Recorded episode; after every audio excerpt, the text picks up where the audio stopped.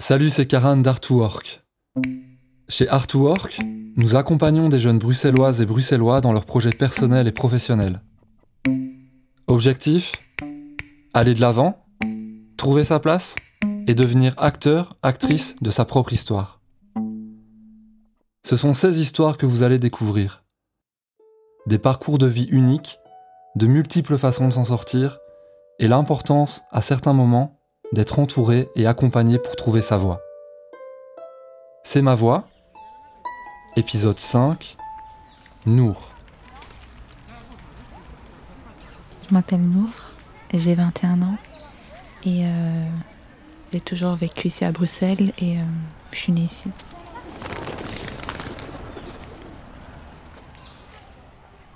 Je viens d'une famille euh, d'origine différente, donc j'ai baigné dans plusieurs traditions différentes. Euh, j'ai ma maman qui est espagnole, marocaine, mon papa qui est pakistanais. Donc c'est trois régions complètement différentes avec leurs traditions et, leurs coutumes. Mais après, j'étais toujours bien vécue. Enfin, voilà. On est une famille composée de quatre enfants. Moi, je suis la deuxième.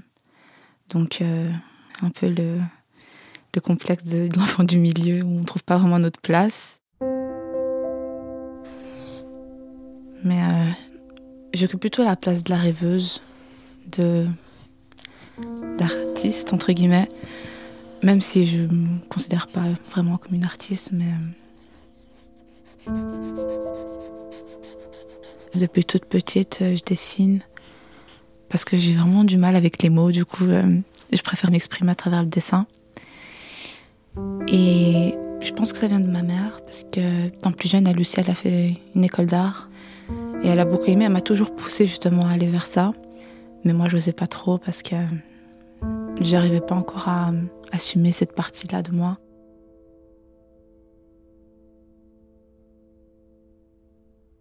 Au début, j'avais pas spécialement beaucoup de problèmes avec l'école. J'étais plutôt bonne élève. J'arrivais toujours à avoir la moyenne partout. C'est surtout ma timidité qui m'a beaucoup bloquée dans ma vie. Euh, avant, je n'osais pas du tout aller à la caisse. Euh, pour acheter un article, quoi. Je devais demander à ma sœur, tu sais, prends pas à ma place, s'il te plaît, et tout. Enfin, je, je pouvais vraiment rien faire seule, quoi. J'avais toujours besoin d'être accompagnée. Je voulais être invisible. Et donc, j'avais commencé d'abord en secondaire euh, en général sciences. Puis, ça m'a plus trop plu, donc j'ai été vers. Euh, mes deux dernières années, je les ai faites euh, en agent d'éducation, donc pour être éducatrice. Et ça m'a beaucoup aidé à m'ouvrir socialement et à m'affirmer un peu plus. Mais j'ai pas envie de travailler autant qu'éduc parce que c'est un métier qui me correspond pas du tout. Je l'ai fait vraiment pour, euh, enfin un peu comme un challenge quoi, pour m'ouvrir un peu plus et euh, tout en gardant une partie de moi et pas changer complètement.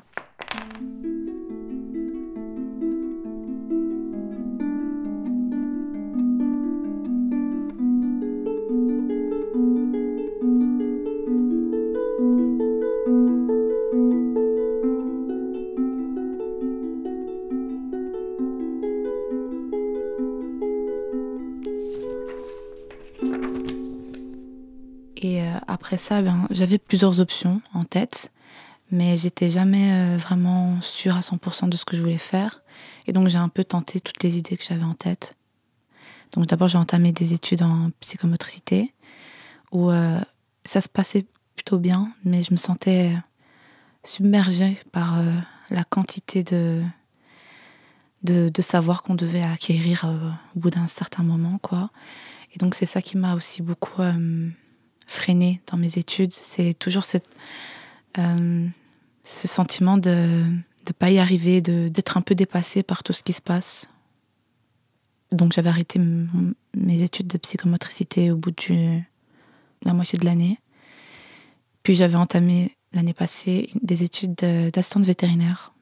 Et là, j'ai vraiment pas du tout aimé. J'ai vraiment arrêté. Euh, bah, c'était presque la moitié de l'année, mais je n'étais pas arrivée à la moitié que j'avais arrêté.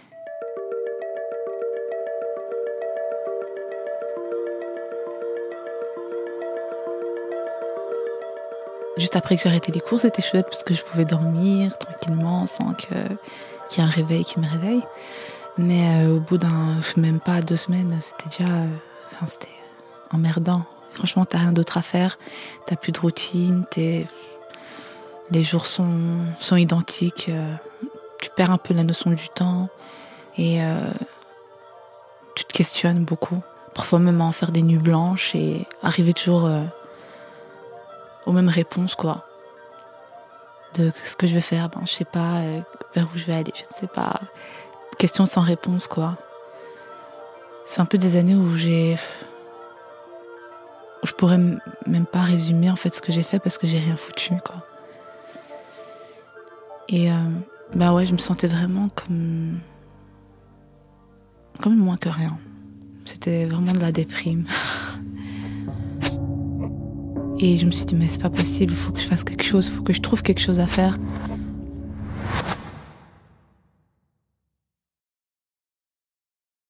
Et quand j'ai reçu un email de mon assistante sociale qui m'a proposé justement cette formation de coach to start, je me suis dit peut-être que c'était le destin, que c'était euh, c'était quelque chose qui tombait vraiment au bon moment et que j'avais je devais le faire maintenant quoi. Je suis pas du genre à prendre des initiatives comme ça. J'ai du mal à aller vers l'inconnu. J'ai toujours besoin d'avoir un repère avec moi. Et là, je devais aller toute seule et, voilà. Et je suis vraiment contente d'avoir passé cette formation parce que ça m'a beaucoup aidée, tant sur le plan euh, professionnel que personnel. Je suis plus souvent maintenant seule qu'accompagnée, quoi. Et j'aime plutôt même bien faire ça seule. Je suis moins perturbée par la vie des autres et je me concentre sur mon avis à moi. Si ça me plaît à moi, ben je le fais, c'est tout. Je pense que ça me, donne beaucoup plus de force et d'affirmation aussi de mes choix. Durant la formation, j'avais surtout l'intention de m'in- de m'inscrire en en infographiste, mais euh, je voulais pas rester bloquée dans une case, quoi. Parce que je suis quelqu'un qui me lasse quand même assez vite, donc euh, j'avais besoin de, savoir que j'aurais du nouveau toujours, quoi.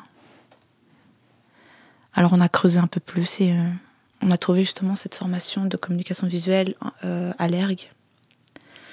Et puis ben, en août, je me suis dit que c'était le moment jamais de, de commencer quoi tout ça. Et ça c'était gratifiant de le faire soi-même et de faire toutes les démarches de soi-même, même si c'était un peu casse-tête à un moment donné. Mais j'étais fière de me dire que je l'ai fait toute seule quoi. Et que j'ai été acceptée, donc euh, ça, ça fait plaisir.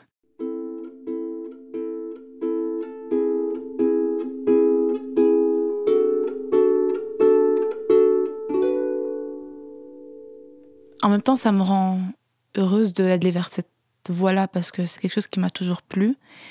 Et en même temps, ça me met un peu, comment dire, euh, entre guillemets, mal parce que je vois des gens beaucoup plus doués que moi et donc je me dis, mais, qu'est-ce que je fous là? Je suis entourée de gens beaucoup plus créatifs que moi et des fois, j'ai l'impression de ne pas être vraiment à ma place. Mais euh, je pense qu'il faut le temps que j'accepte encore euh, cette voie-là. Et si je termine avec ce bachelier, je pourrais faire euh, illustratrice, graphiste. ouais, je préfère ces études-ci qu'aux premières. Et moi, j'ai besoin de choses concrètes. Donc, du coup, euh, je pense que dans ce que je fais là, c'est beaucoup plus euh, concret. Et ça me permet de mieux visualiser un petit peu euh, dans quoi je peux terminer, quoi. Et du coup, j'espère juste être épanouie professionnellement déjà. C'est vraiment mon seul objectif.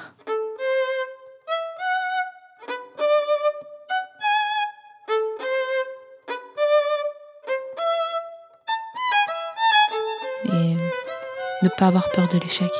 J'en ai encore peur, mais euh, ne pas avoir peur de, entre guillemets, des faux pas qu'on peut faire. Parce que moi, je trouve que c'est beaucoup mieux quand tu fais des petits détours.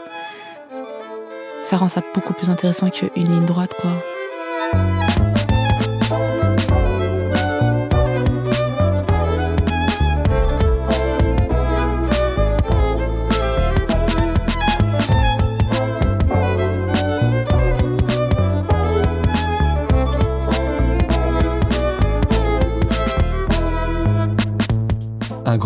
À Nour de nous avoir partagé son histoire.